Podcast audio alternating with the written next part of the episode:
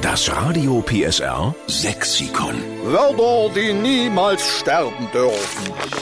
Hier ist die Steffen Lukas Show bei Radio PSR. Wir sind die Retter des sächsischen Dialekts. Wir haben es erfunden, das Radio PSR Sexikon, aber ohne Ihre Hilfe sind wir gar nicht. Es ist ja auch wichtig, dass Sie mithelfen, damit unser sächsischer Dialekt niemals ausstirbt. Jetzt kommt ein weiteres sächsisches Wort dazu. Es kommt von der Kathi Hesse aus Burgstedt. Moin Kathi. Hallo, guten Morgen. Morgen. Also das Wort heißt verpimpeln. Verpimpeln. Wann hat zum letzten Mal zu dir jemand verpimpeln gesagt?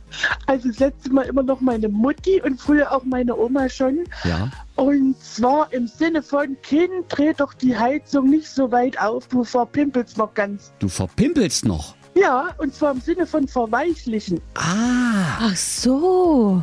Genau, Also das Gegenteil von abhärten ist verpimpeln. genau.